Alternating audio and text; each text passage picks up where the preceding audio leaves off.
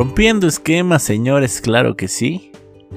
Vamos a escuchar algo totalmente diferente a lo que hemos escuchado antes en este podcast. Es una canción de mambo. Mm, o sea, tiene todo el, el swing y el sabor de antaño. Se extraña ese tipo de música, se extraña la música que pues ya no es económicamente viable hacer por la cantidad de talento y músicos que se requería para presentar en vivo.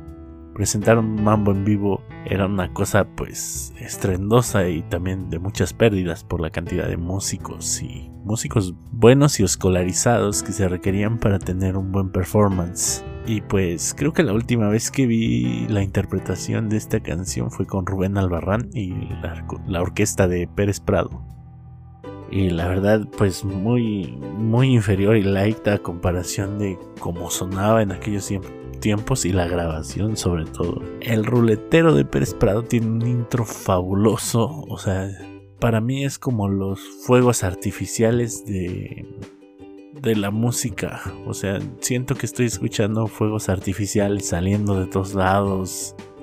Y de hecho el intro me gusta más que la canción normal.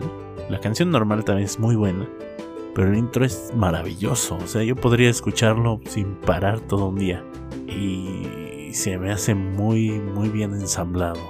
A eso súmenle pues las voces y todo acá el, el argot de los taxistas. Que hablan de pues de España. Hablan de lugares de España más que de lugares de aquí de México. Pero esa era la música de antes aquí. Y de hecho esa fue la gente que trajo pues la cumbia y, todo eso a nuestro país. La gente de orquestas que trabajaba en películas y presentaciones artísticas en México. Pues en sus ratos libres tocaba la cumbia y la pollera colorada. Me parece que es la primera cumbia que se hizo famosa aquí en México por ellos.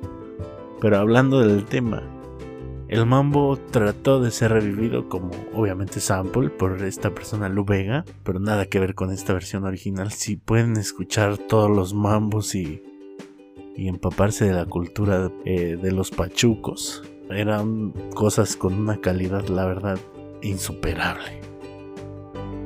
No se hable más, los dejo con esta piezota de música clásica.